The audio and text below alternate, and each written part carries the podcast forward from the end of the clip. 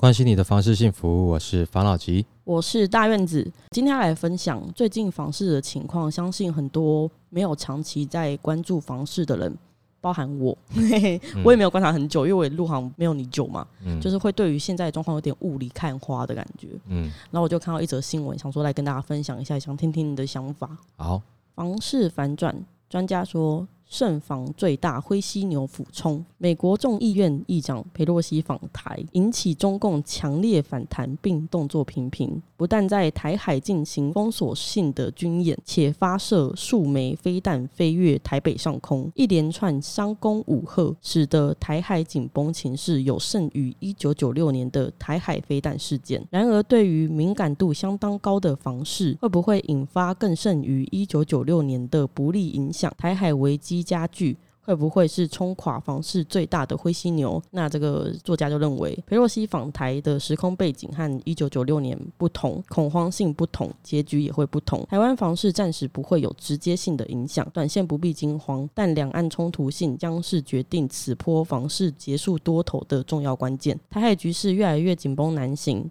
两岸局势发展将决定台湾未来的前途。当然，两岸未确定因素也是房市现况处境最大的一只灰犀牛。房市必须提防它随时俯冲而来，将会是冲垮这波多头房市最大的灰犀牛。去年年底，有专家预测，二零二二年房市将会面对七只灰犀牛的挑战，包括美国 Q E 缩表、利率进入升息循环。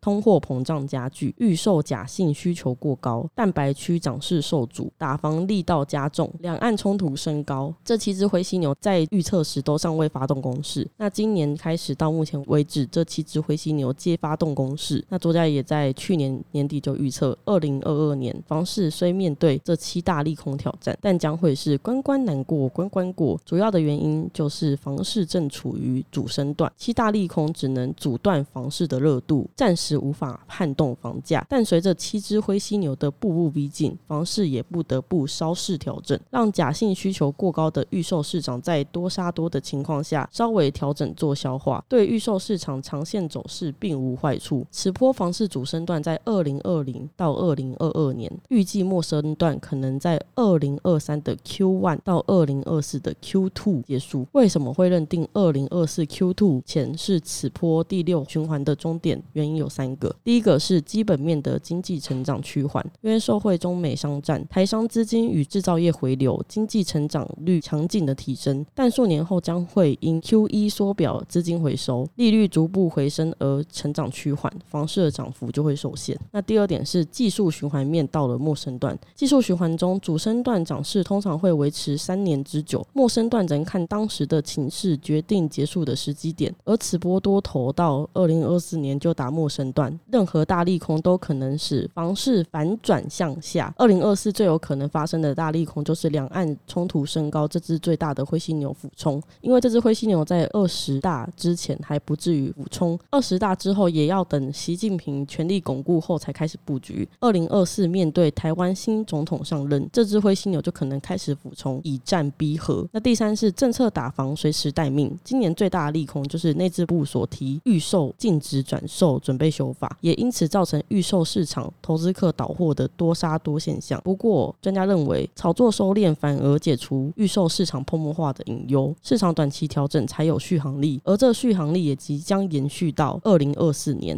综合上述，专家认为下半年房市的四大走势会是：一、房价涨幅即将缩小；二、投资炒作即将收敛；三、打房力道即将趋缓。四预售市场暂时调整降温，成屋交易量会回温。这专家讲的没有？其实大部分我认同了哦，讲的很精辟啦啊！但是有一个时间点的问题哦，我看法可能会比他，我觉得陌生段会更早一点点啦，因为我一直还是看是可能在明年下半年啦，对不对？提早到。对，会比他的可能再早个半年吧。可能因为他的看法是，当然也包含到了，譬如说一些中古屋的销售状况。嗯，我在看比较偏向于是，比如说预售屋，然后新城屋、新古屋的部分。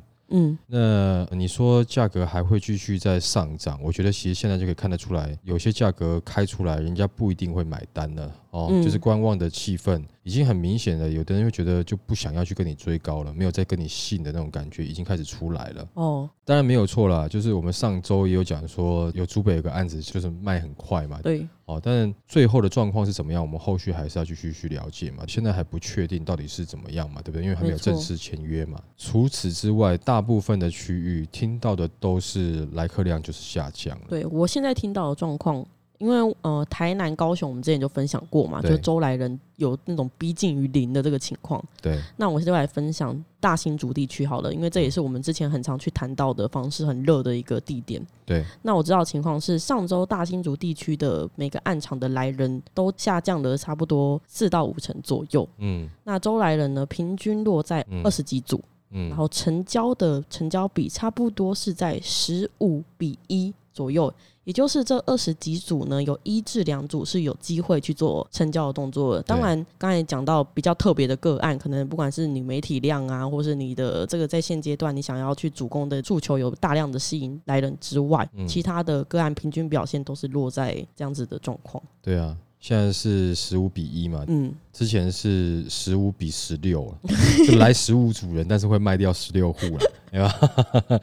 哦，这是之前的状况嘛，没错。所以你可以明显感觉到它是有变冷了嘛。哦，我的看法当然是，我觉得量没有到这么多的时候，它价应该就没有支撑了。那如果说那个价格还是高高的话，我觉得可能还是想要再测试市场啦，是不是能够一直成交把价价格撑上去追上去？我的看法是应该已经没有力道了啦，没那么乐观的啦，所以可能我的看法跟专家，因为他是大咖的嘛，但是我自己感觉啦，那我自己的认知是觉得可能还是会再找个半年，比他抓的早个半年啦。但是除此之外，他分析的包含，比如说在选举的时间呢，还会有一只这个灰犀牛出现嘛，对不对？那的确是啦，因为你下一次在选举的时候，这个对岸已经有在集气了嘛，哦，就是要放大招了嘛。那今年的选举选完，下一个就主要是因为总统毕竟是属于国家方向的啦。那你国家方向如果说是大家的方向比较偏向于是激进一点点的话，那当然对方也是会有一些动作跟反应啦，对啊。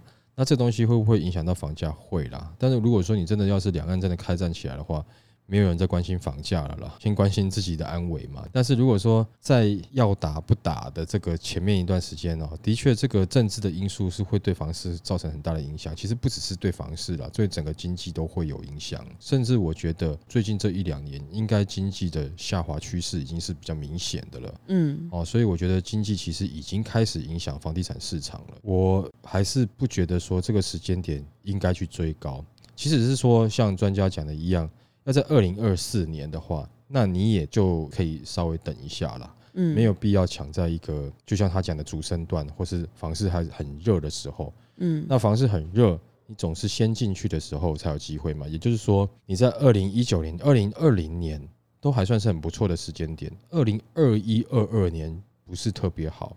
因为已经堆高到一个这个基期了嘛，嗯，哦，甚至蛋白区、蛋壳区的价格也都是十分的吓人，所以我觉得不管是我的看法也好，专家的看法也好，嗯，我觉得这些释出的讯息就是都让大家知道，是说这个我们已经看到那个向下的斜坡了。嗯，不管是你觉得走没几步就要到，还是要多走几步才会到，也就是说你要做短期炒作，你想要从中间获利，你的时间就缩很少了，就是只有一点点的，你已经看看到下坡了嘛，对不对？哈，那这样子的状况下，也许的确像他讲的一样，就是哎，无心插柳，却把恶意的方式炒作赶走了，嗯，哦，然后让这个房市的泡沫化，居然救了他一命。如果说照这样继续的炒热炒下去的话，他就要泡沫爆掉了。嗯，但是现在突然它就哎有一个冷却进入盘整，那我觉得反而对市场是好事啊。综合以上的讯息，我觉得就是一个字啦，这个时间看看不急。如果真的是有急需再说，不然的话就看看不急，好吗？好，好来下一则，最严平均地权条例修法来了，立院这样看，平均地权条例立院新会期续躺平。内政部推动预售屋交易与司法人购屋纳管的平均地权条例修法案，立法院上个会期并未审议，九月即将开议。有律委透露，由于新会期要先审议，行政院提出二点七兆总预售案，加上十一月九合一大选前将休会两周，修法草案可能会继续躺在立法院。对此，行政人士表示。中秋过后还会进一步和执政党团沟通，本会期优先法案会审慎讨论，尚未做成最后决策。内政部政务次长也强调，未来仍是朝向争取纳入优先法案方式去推动，相信下会期有时间可以进行审议。而地产业人士认为，这项修法限制预售屋契约不得转售。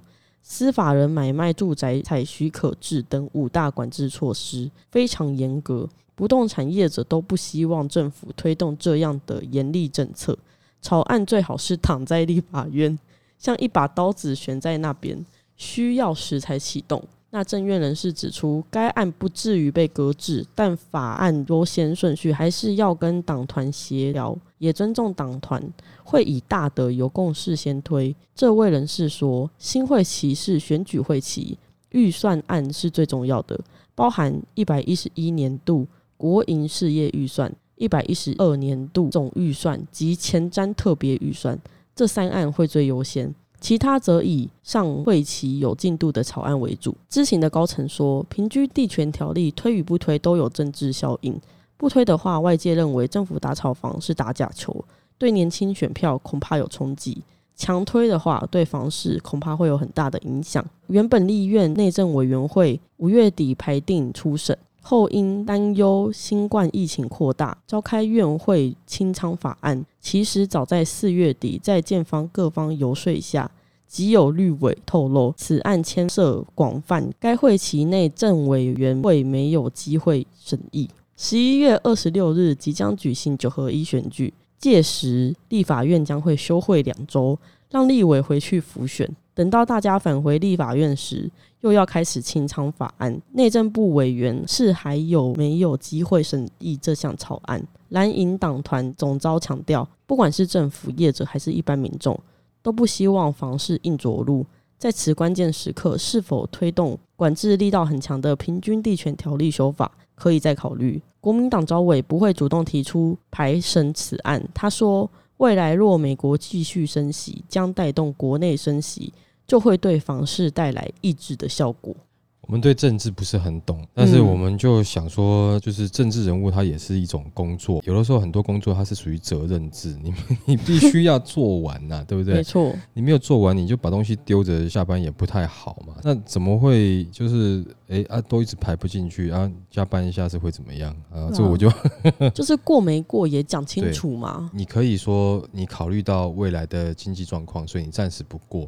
可是问题是，这个可能都是因为你宣布过或是宣布不过，都会影响选票。那所以就先不宣布，要怎么样不宣布呢？那就先不要开这个的会，拿别的他觉得更重要的会来开。没错。那我们怎么知道说你哪一个更重要？那我觉得就你最好都重要的话，那你干嘛不能一起做一做嘛？对不对？对啊。哦，就一起处理一下嘛。譬如说，有个医生跟你讲说，哦，你现在同时有胃腺癌，然后同时有肝癌哦，你要先切哪一个？如果你先切胃的话，哈，那你等下就肝癌死掉；那你先切肝的话，你等下就胃癌死掉。那你要先切哪一个？那医生可以同时切吗？可不可以？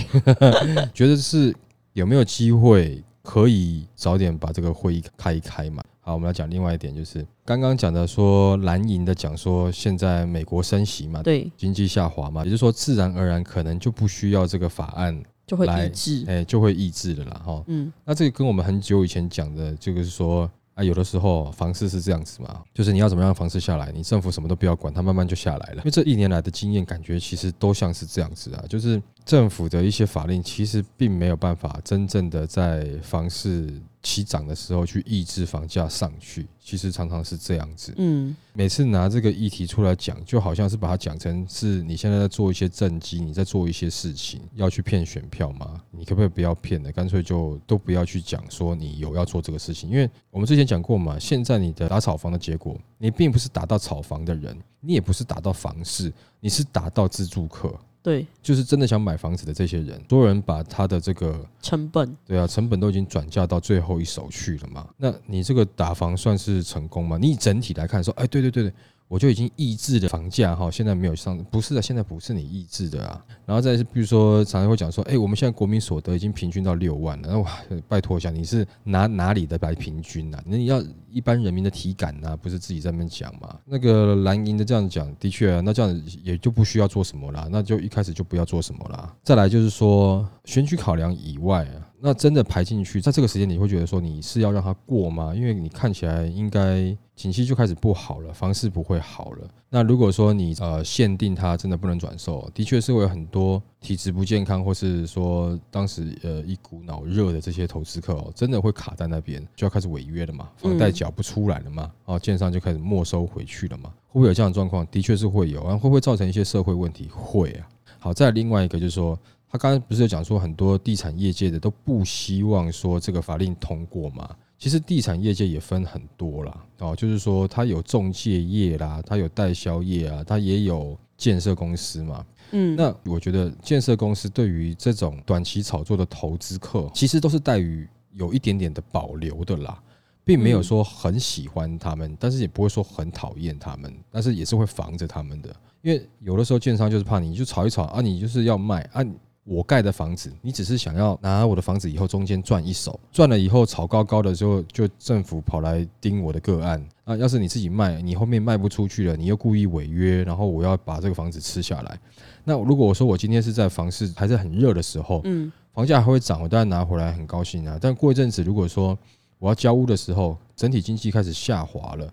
房市不是那么热了，不是你随便给我，我等下两个礼拜之后我又卖出去了，或是我两分钟之后卖出去了，没有到这样子，我可能拿回来我也不一定好卖的时候，那你觉得建商会喜欢吗？不会啊，就是我明明就已经卖掉了，奖金可能都已经给他请走了，是不是？那你现在又要来跟我弄这一些，所以对建设公司来讲，他没有说百分之百的喜欢投资客啊，这倒是实话哦。但是。中介业喜欢啊，中介业需要有投资客，反正买你转手，我中间就有利润啊。嗯，所以他说很多在讲说不要让这个法案过，我觉得可能偏向在中介业会多一点点。代销对于这个投资客也是又爱又恨呐。嗯，因为他可能会影响到他整体的案子的销售，可对于中介来讲影响就比较小一点点。反正就是你有投资客来买，我就卖啊，你下一手卖给谁，我就中间有利润可以赚。讲实在话，我们认识到的就是，对于建商或是代销来讲，哎，没有到很爱很爱，但是不会说很讨厌他们啦，哦，但没有到很爱啦，但总是一个感觉嘛。啊，我辛辛苦苦我买地，我规划，我全部弄好好的，啊，结果我卖你，我卖不到这个价格，你在那边投资客炒作，你什么都没有做，结果你可以卖到这个价格，那为什么？现成的。对，那为什么不一开始我就开这个价格就好了？你又没有什么特别，就是说你你投资客，你也没有打广告，你也没有干嘛，你不过就是来排队而已。那我建商我自己排我的队，我会我会输你是吗？不可能嘛，对不对？嗯。可是我要花时间去雕琢产品，买土地，好，然后要花广告费，嗯。那最后还要负责完工啊，所有一些问题，最后交屋了，这些都是我的问题，售后服务都是我的问题啊。可是我却没有赚到原本我该拍的价格，嗯。那你对于建商来讲什么感觉？其实建商感觉就没有那么好嘛。没错。哦，所以九月份如果说听他这样讲不会过的话，我感觉应该也是就不会排进去了啦。我觉得他们不想讨论这个问题啦。对，过与不过都得罪人啦。没错，而不是说今天过或不过，对于整体未来的房市好坏，对于人民的好或坏，不是他们考量的点啦。还是政治立场？对啊，现在是说你不管过与不过，然后或者说这个东西对人民好还是对人民不好，都会得罪人，都会影响选票，所以这个时候干脆就不要谈了。那他会不会这个议程啊，直接排到二零二四选完 总统是吗？对啊，不知道了，应该不至于啦，啊，迟早还是会谈的，你拖不了太久了啦，或是说这个最后面就在一个很选完之后没有的时间，就是哎，大家新官刚上任。的时间就草草给他否决掉了，然后后面还有很长的时间可以去再去洗对对对对对对，也许是这样子了，不知道。可能那之后我们再看看吧。好，好，来下一则。少纸化房子却狂盖，到底卖给谁？十年后房市冲击将发酵，未来这一房型一多，三种人难获利。面对国内高房价，社宅政策与积极经办相当重要，可以来平衡房地产的市场。不过，台湾设宅量依旧很不足。台湾经济研究院院长指出，住是民众的基本权利，但社会住宅新建速度比较慢，真的要加速盖。他直指台湾人口也越来越少，未来房子要卖给谁？长期观察台湾房市，专家表示。目前高三大一学生就是所谓的少子化世代，约再过十到十二年，少子化将会对房市造成一定程度的冲击。那通膨持续升高，市场预期美国二零二二年九月升息三码的机会很大。专家指出，台湾央行也仍会朝紧缩方向走。为了因应通膨，央行六月升息半码。本来外界预期会有新的打炒房措施，但并没有推出新一波选择性信用管制。他说：“从另一角度来看，持续升息对已买房的年轻人很辛苦，每月房贷支出增加。台湾房市最大的问题是。”社会住宅盖得很少，新建速度也慢，希望能更加速。目前房价如此高的情形，而且民众薪资也没有涨多少，加上通膨，所得被吃掉不少。建议年轻人可以先租屋，房价不可能一直涨上去，因为人口越来越少，未来需求也会少。人口越来越少的情况下，未来房子要卖给谁？可能有钱人去买吧。社宅若有一定的量后，民众有更多选择与替代性，并不一定要购屋，如此可减少房市炒作与投机客、建商哄抬价格。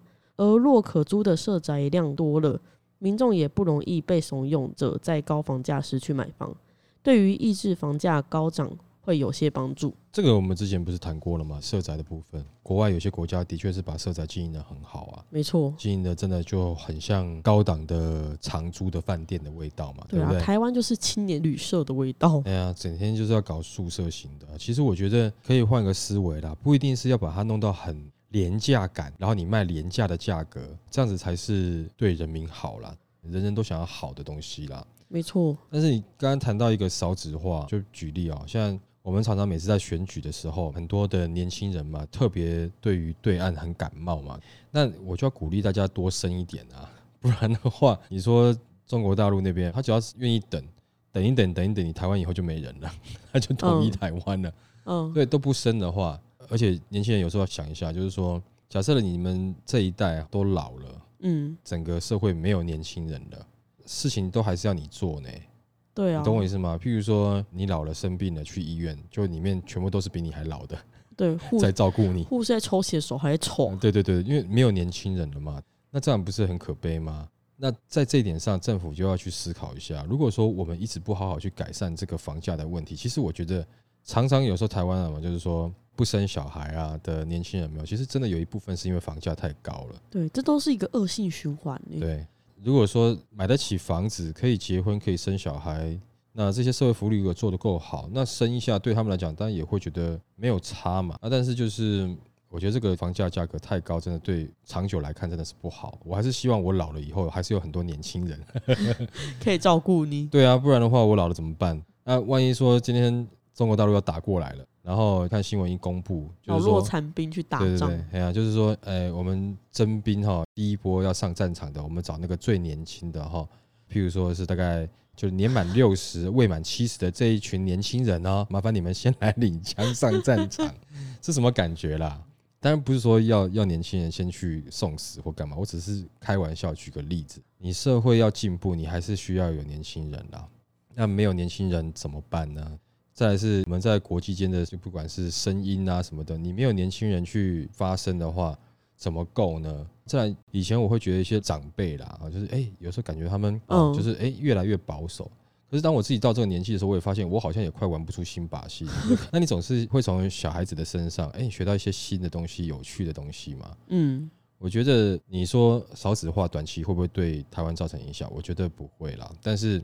长期会不会？当然会了。你有一天整个台湾岛上面都没有人了，只剩只剩鸟在那飞的时候，那你房价到底你房子要卖给谁啦？这就是一个问题嘛。嗯，没有错，在中间的过程中，有可能台湾就会开放更多的新住民。如果说台湾的跟两岸之间的问题没有那么的冲突，没有那么的紧张的话，台湾的氛围是会吸引蛮多的新住民进来的外国人。嗯，好，这外国人当然你有可能是东南亚啦，来台湾工作的，也有可能是比如说欧美人士啊。哦，或者是其他地区的人会来台湾嘛，对不对？哈，那你就会变成是一个更多元化的一个社会了嘛。到那个时候，你可能大家就要习惯一下，就是你的工作啦，你可能会有其他的外籍人士在跟你抢。也就是说，你可能本来你是台湾这块土地原先的住民好了，那当然原住民是更早了。你可能因为外来的更多的竞争力，用一个不是那么恰当，但是比较好理解的方式来解释好了。你原本是主人，但是你在这边最后活得不像主人。哦，你你懂我意思吧？对不对？就很像台南跟高雄的方式啊！对对对，台湾就是我们台湾的啊，我们对不对？还有，怎么最后都是外国人？然后甚至有很多外国人是占领了一些比较重要的职务。嗯，那你什么感受呢？就是你也只能接受了，因为你那时候可能变成是一个熔炉型的社会嘛。的确，也许可以开放新住民来解决一些就是人口少子化所产生的一些状况，因为他可能会哎来就这边。哦，落地生根啊，什么之类的，甚至以后会有更多更强势，甚至经济强势的，或是能力啦、知识分子啊进来的新住民。哦，那他可能对于房市的需求也会有，可是毕竟不是长久之计啦。我还是觉得，如果可以的话，政府应该早点下手在社会住宅哦，就住的部分。还有包含教育啊等等这些东西做好，让大家都觉得哎，是结婚生小孩很正常，也不要有过多的压力，会有点压力，那甜蜜负荷这样子就好了。嗯，不要但是完全是只有负荷 哦，就是很不舒服的这种。那调整一下，我觉得这样子不只是说为了房事想，这是为了整个台湾想。对啊，为了国家想。没错啊，所以像你这个年纪，你就要立志要生生个五个好了。太多了，我 只能生一个。生一个太少了，两个人结婚生了一个，一加一最后只等于一，这样子就太少了。你就是两个人结婚，你至少生两个出来，代表人口没有减少 你懂我意思吧？可以买房的数量没有减少。对啊，你就维持一定的啊人口不要变少，这样子。可是我跟你讲，我真的觉得，因为现在的物价，嗯，跟房价，对，真的是太高了，而且小朋友也要教育，对，他那教育成本，现在的所有学校啊都在比贵的。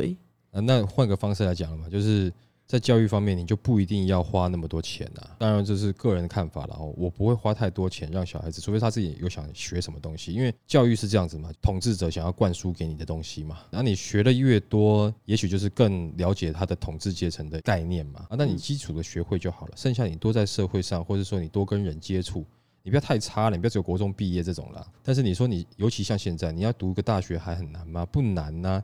今年的大学录取率只有两百多个人没有考上，这是什么东西啊？以前是只有两百多个人，或是两三千人考上，现在是只有两百多个人没考上。所以你基本上你是可以把大学读完的啦。填充式的教育也不一定是有帮助嘛，所以不用花太多了，他一定可以大学毕业啦。然后你让他大学毕业之后多跟人群接触，多去找自己的一些呃有兴趣的东西，让他学习，知道自己想要什么的话，也许是更好的哦。太励志了，你太励志了。我觉得这样会比较好，所以小孩子可以生，不一定要去什么什么才艺班，一定要补补到最后。我觉得对他来讲，除非他自己想要了，不然的话其实也没有一定要啊。小时候人家会讲说啊，我以前就怎么样哈，我就欠栽培啊什么之类的。那如果说真的都是硬栽培出来的，但有些人会愿意用这样的方式，那也有的确有成功的人。我没有说哪一种比较好。教育方式百百种嘛，对不对？我是提供另外一种看法，就是说，哎，不一定要这样去要求他，他一定要什么东西都补齐啊，什么都要学到很好，但是他一定要知道他想做什么，他的志向在哪里，他想想要怎么做嘛。就我不帮他安排，你要懂得自己安排自己，因为未来我也不会帮你安排。我最怕就是那种，比如说我们有时候公司会找到同仁，学历也不错，是不是哈？但路都是人家安排好的。对对对，但就今天他上班的时候，他他妈妈没有办法跟他讲话，他就不知道他要干嘛。哦，那这样子也很头痛嘛，没错。哦，这个少子化的问题是个大问题。我觉得不管是蓝或绿当选，我觉得这个应该都要把它当成是一个很重要的课题，要赶快下手去做了，从根本去解决。对，而且现在就要做了。嗯，现在不做，等你恍神过来要做的时候，已经来不及了。再来就是你，就会发现以后的投票啊，选蓝的就选蓝的，选绿的就选绿的，你不管怎么讲，它都不会变。为什么？因为人口没有变。好，来，那下一则，反悔不卖逼解约。这理由最常见，专家解码话术。高雄日前传出每平加价三万元才交屋的预售屋纠纷案。据调查，建商挖坑让消费者主动退户的奥博，常见争议还有建商以疫情缺工为由要求修改合约书完工日期，以规避赔偿违约金。购物客如果不配合，可以解约。消保官就释疑，疫情非不可抗力情事。业者不能以此片面要求变更完工日期及提出解约，否则可依违反消保法连续开罚。房地产近年面临疫情、缺工、料涨等多项不确定因素，挑战业者管理应变能力。有些业者顺利解围，有些业者甘愿认赔，但也有少数业者选择出凹波，把风险以不合理的方式转嫁在消费者身上。类似案例在竹北、高雄屡见不鲜，且出招的不乏上市贵的公司或是知名的建商。过去也有民众向媒体投诉。建商见房价飙涨，反悔不卖了，使出各种剑招，逼已购客违约或是解约。那澳博有包括，即便二等亲也不给换约，银行还没对保征信，就说买主财力不足要多付头期款，要求买方改合约完工日期或是其他条文，一定得向建商配合的银行申办房贷，先拨款才给验屋。以糟糕的施工品质交屋引起纠纷等万般不合理的情况，如果消费者有异议，业主就会附上一句“没关系，我们也可以协助解约退户”。那在这样子的情况下，大部分的民众也只能选择就范。那上述的情况，其中又以更改合约完工日期的状况最多。消基会的房屋委员会还有律师就有解释。预售屋买卖定型化契约应记载及不得记载事项规定，建商应于完工取得实照之日起六个月内通知买方办理交屋。建商如果逾期，依规定按买方已缴交的价款，依逾期天数每日万分之五算利息给买方。在疫情缺工、使工程延宕情况下，建商只好找消费者修改合约。延长交屋时间，以免去纳万分之五的违约金。至于建商是如何说服客户的呢？消保官就表示，定型化契约记载事项规定，因天灾地变等不可抗力之事由，致卖方不能施工者，取得使照完工时间得以顺延。再加上去年公共工程委员会基于疫情考量，函示给各县市政府，同意业者得展延完工期限。业者便拿着合约和政府公函，再扩大解释，向消费者要求更改完工日期。那为此，内政部跟行政院消保处都有做出解释：建造展期为行政的管理措施，并不影响预售屋买卖契约取得使用执照期限的民事契约效力。卖方不得尽以建造展期要求买方无条件配合顺延契约约定之取得使用执照期限。若建案延期完工三个月，只有买方可以解约，建商是无权解约的。如果建商解约，即将违反消保法十七条，因消保法五十六条之一可以连续处罚。那消保官表示，近年因为有不少的消费者申诉调解，建商遇到纠纷的态度就是慢慢好，不然消费者也可以选择解约啊，建商都愿意去赔违约金。会出现这样的情况，是因为。几年前买的预售案，比现金的房价至少都有二到五成的价差。就算依照定型化契约规定赔偿违约金，也只是小赔，但却可以重新以高价再出售。那在这样子的情况下呢？建商想方设法的规避巧门，半拐半骗消费者修改合约或解除合约，完全没道理，也完全站不住脚。违约成本都是经过计算，往往以交价款不高、违约金也不高的情况下。建商很敢走这一步，就让法院去判赔。为此，一位南部的地产业者就坦言，之前房价卖太低，在这几年的物料双涨之下，真的很有可能会赔。不过，从卖赚更多的行为非常的可耻。如果你敢预售，你就要敢认输。天下哪有稳赚不赔的生意？那专家也谈，建商看房价大涨，已购客赚的比自己多，但自己却要承担原物料涨。辛苦盖房又没有赚头，心里越想越不舒服。但即便如此，还是应该要依照契约精神履行承诺。景气好时展现信用，景气不好时才能平安的度过。那建议民众遇到不合理的情况下，不要轻易的掉入退户的陷阱，一定要回到内政部定型化契约应记载及不得记载事项做版本检视。为了避免建商赶工或因成本考量。交屋时也要多留意建材及施工品质上是否出现瑕疵。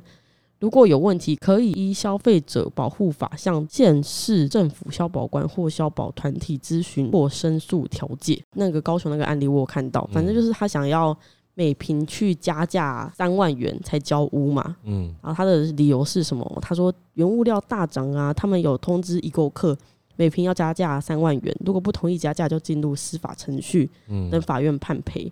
那这个建商早就准备好一笔钱了，他这样子赔下来，每户可能估计啦，最多不会判赔超过五十万。嗯，但是如果拿回来重卖的话，对，一平可以多十万。嗯，对啊。哎，这是很不行哎。那你自己想想看嘛，那原物料上涨，你要涨三万，那原物料如果下跌，你会跟所有人拿合约回来，我们一平帮你降三万吗？不会啊，不会嘛，对不对？所以为什么有人会觉得，就就听起来就觉得，哎，你这个蛮过分的。没错。但是另外一个就是，那他拿回来了没有？还可以加价十万块卖，有没有人要买？还是有人要买嘛？对，这消费者不团结啊，也没办法。这消费者本来就不会团结啊，因为。人人都希望自己买到比较便宜的，有谁会愿意说我们大家买的都一样便宜？比较少嘛，我还是希望，哎，我比他买多便宜一点点，我就高兴一点，我的成本就取得更低嘛。没错。那建商这样子做会被人家唾弃，对啊，他会唾弃啊，没有错啊。啊，你说以后大家就不会买他的，难讲啊。他如果在选择一个好地段，他又买到好的地了，然后他推的案子，哎，结果又是受欢迎的产品，好了，嗯，然后不管平数啦等等规划都蛮棒的。那广告再做一做，形象包装再做一做，是不是还是有下一批要买？然后或者说，诶，更年轻的要买，换一个城市，然后再去重新来，也许就没有问题啊，对不对？也许他比如说曾经盖房子有倒过，但是他换个城市他又成功起来了嘛？这种案例很多啦。嗯，也就是说前段时间这个过度的炒作，你当时就是这些炒短期的一些投资客们有没有点责任？有啦。那你跟着去追高的这些自住客有没有责任？有啦，因为你现在就是大家的共业，把房价创造出有这么大的空间了，你那你就让建商他敢去玩了啊。嗯。哦，假设如果说他今天他把你的违约拿回来，他不一定卖得掉，他可能会卡住，会掉嘞。然后，譬如说，你像二零一六年那个时候，哪有建商敢跟你这样子？啊，就跟你协商嘛，就只怕你不交屋。对啊，就希望你好好交屋啊，什么东西啊，不然我们建设公司来帮忙啊，什么之类的，每个都热诚诚恳的，跟什么一样。但是现在就是大家把这个房价已经炒到这个价格了，他其实赔你，他还多赚，嗯，对不对？他履约他少赚，还要被你这边妈龟龟毛毛，还要在那边跟你解释说我的物料涨或干嘛之类的，哦，好累哦，不然我赔你啊，因为我赔你钱以后我赚更多。嗯，你把市场变成是这样子，就是赔了钱以后赚更多，哎，那个利益只要够大，谁还要乖乖的履约？不要说每个人神圣，比如说人家收买你很难收买你嘛。因为我刚好前几天有看到馆长讲一个，我就很好笑。他说啊，你们要我帮忙骂人哈，啊，你给我那呃五百万啊一千万，我会觉得 啊，你这个会不会给太少？你不要说我人格高尚，你给我一亿我骂哦。哎，听起来我觉得是有道理啊，这个就很诚实嘛。人都是一样啦，不管道德再高尚，我觉得他一定还是有一个价格在。对，哦，只是说有的人是真的是用钱的价格，那有的人呢，可能是用别的价格，其他的价值的东西。对对对对对对，哦，比如说你这样子的话是为人民好，哎，也许你可能就觉得，哦，对啊，我觉得为人民好，那我做了。可事实上其实也不是，你只是被洗去了，谁知道不知道？嗯，哦，好，那不管了。那我意思是说。现在这样状况哈，其实当然第一个了没有错，你最好的解决方式你就去找消保官，请他去帮你了解一下，也帮你解释一下消费者保护法的这个你的权益在哪里。嗯，那除此之外没有真的，我们所有的买房的所有人呐，不管你是投资客或自住客，大家的共业把这个所有的权利优势已经全部交给建商了。嗯，那你要看建商怎么做，就看他，他也很认真啊。他也很负责，你怎么能说他不负？他很认真啊，他负责的去违约赔偿了，嗯，对不对？合约签了嘛，反正上面的规定他就是要得赔偿嘛。如果他做不到，他得赔偿嘛。那他违约赔偿了，赔完了以后，他自己可以赚更多，他也没有不负责啊。他只是也是照合约上面就合约精神嘛。那上面签订的是这样子的话，那你不能接受，你要唧唧歪歪，不然就这样子吧。那我们就解约，我赔你，嗯，我赔你没有错了吧？是不是？我有在履约啊，就是我的履约的一部分。当我违约解约之后，我必须得赔偿，嗯，对不对？那我是还是有做到，等于是这个你能说他怎么样呢？就只是看各家建商他的风格是怎么样了嘛。你也很难多说什么，你也没有说有什么什么特别好的方法去，因为这个已经是大家把优势给他了啦，没错，对不对？所以会造成自己输，那也是没有办法的事情了啦。对，哦，还是记得有相关的疑问，你觉得有点问题的感觉，自己有一种好像被欺负的感觉，你就联络消保官吧。消保官再搭配新闻媒体，或多或少还是会有一点点震慑力啦。嗯，或多或少啦。哦，那就大家善用这条管道了。没错，好不好？好了，那我们今天就分享到这边喽。好，好，谢谢大家收听这一集的防老集，拜。